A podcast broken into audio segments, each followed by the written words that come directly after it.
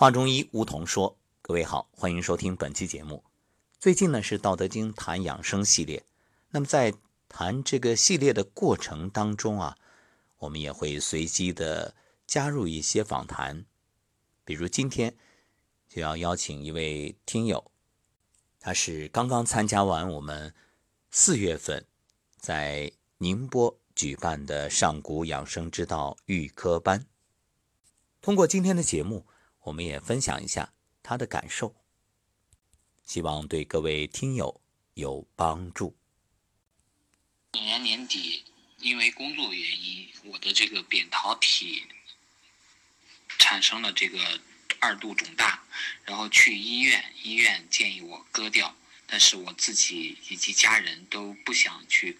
轻易的把这个扁桃体割掉，那么于是呢，我就产生了很多的这个念头，想要求助一些呃外力，比如说一些电台，就从电台里面学一下这个养生的知识。那么于是就打开了这个喜马拉雅，然后搜索到了养生有道，然后就一下子被你的声音所带动。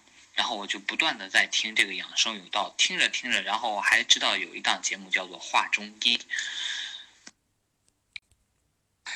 我因为脾气着急，性格急躁，然后呢，这个志向特别的特别的高大，然后总是想着争第一，凡事想要去尽最大的努力去去去争取，所以呢，我就是想。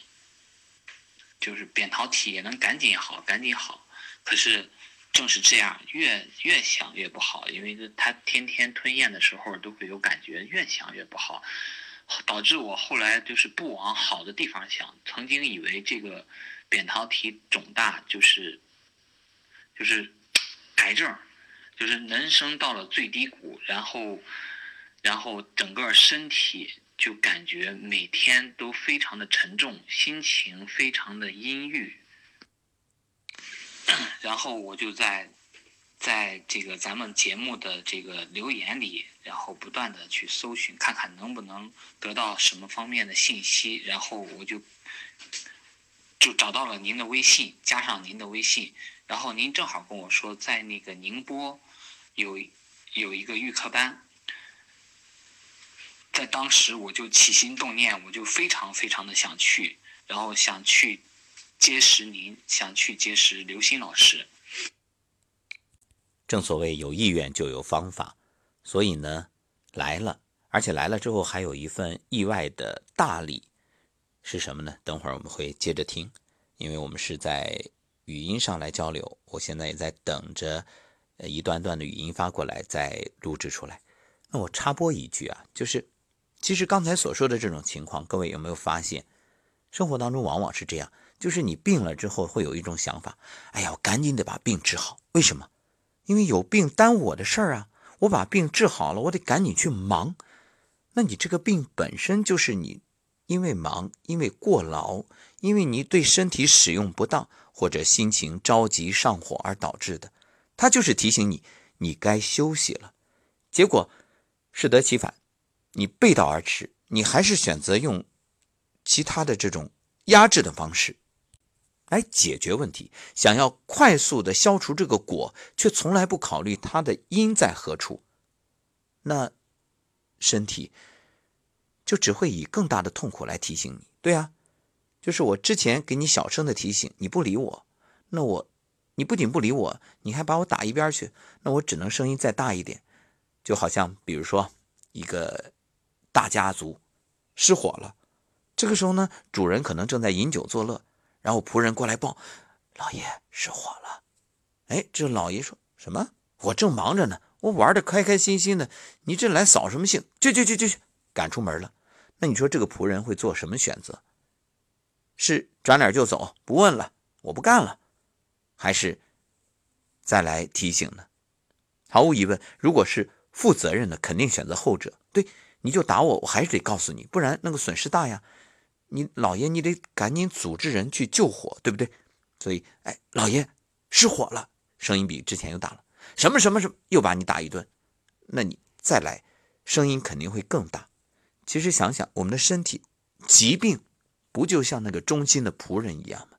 他就是来提醒我们，出问题了，赶紧去看一看，赶紧去关注一下，赶紧去解决一下。好，那有的听友可能会说了，对呀，我听到疾病了，我听懂了，我也听了他的话，我赶紧去用药，这不就等于灭火吗？是是灭火，但这是治标。你还要重要的是，你要切断电源，确保不发生其他的危险。你还要去转移这种可燃物，就是已经烧的，那放在那儿，你可能去救事倍功半。但是没烧的，你先转移，哎，这是保护，这事半功倍。所以，当我们生病了，就是这个火势已经很猛烈了。所以，为什么让大家说防患于未然？就是你平时如果做好这种准备工作的话，你真正防胃病，那你就不生病、不失火不好吗？已经这样了，那怎么办？痛定思痛。还有就是大火过后，慢慢再修，慢慢再补。所以，火烧完了啊，你火扑灭了，不是真正解决问题了。就好像这个病症状压下去了，不等于解决问题。你要慢慢的恢复，慢慢的养。你看这火把你家烧的一干二净，那怎么重新盖房子啊？重新再一点一点的恢复啊？所以我们的身体啊，治病不是最主要的，最主要的是慢慢的康复。好，我们接着来听下面的分享。吴彤老师吧，就算您不找我，我其实也想把我的这个与节目的这些呃缘分。包括我这三天，包括我这三天回来之后的这一个周之内的这些变化，我都想，呃，或者与你就是像别人一样写心得嘛。因为我看还是蛮多的人一直在关注我，大家都会问我，还包括问我叫我什么梁师兄啊，我弄得我心里还挺高兴的。呃，我觉得我这三天的收获特别特别的大。不光是说，就是老师能当场为我去调理，呃，还有就是让我开了非常非常大的心智。呃，老师讲的非常非常多，就是这个道、天道、人道、法道。嗯，让我自己在扪心自问的时候，就是在在在自己向自己拷问的时候，我就觉得我有很多很多的地方做的是非常不好的，但是我之前并没有了解。就比如说这个德，看到很多的学员都在这个家人群里分享他们的这个喜悦的心情和感受。那么我也非常非常的就是想把我的这些感受给大家分享，但是回来以后呢，就是这个工作也特别特别的忙，再一个就是处理很多家里的事情，然后就给耽搁了。说到这儿呢，我想再插一句啊，你看之前就是因为忙，所以导致身体出了问题，那到了课堂，很幸运的意识到觉醒了，老师呢又正好。选为案例，在课堂上去调理了，身体明显的改变，有好转。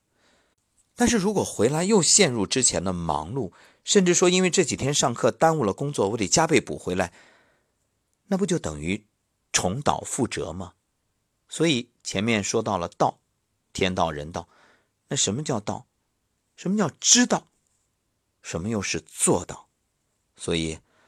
在采访的过程当中，我也插入那么一句，嗯，希望这位同修听到之后，啊，因为保护隐私啊，我就不说他的名字了，所以特别希望你听到之后能够去觉知、觉察。所谓的“纸上得来终觉浅”，觉知此事要躬行，就是你现在已经知道了，那下面就看怎么做了。那么究竟这几天？我们这位同修有着怎样的收获？他的问题又是否真正得到解决呢？欢迎下期节目，各位继续收听。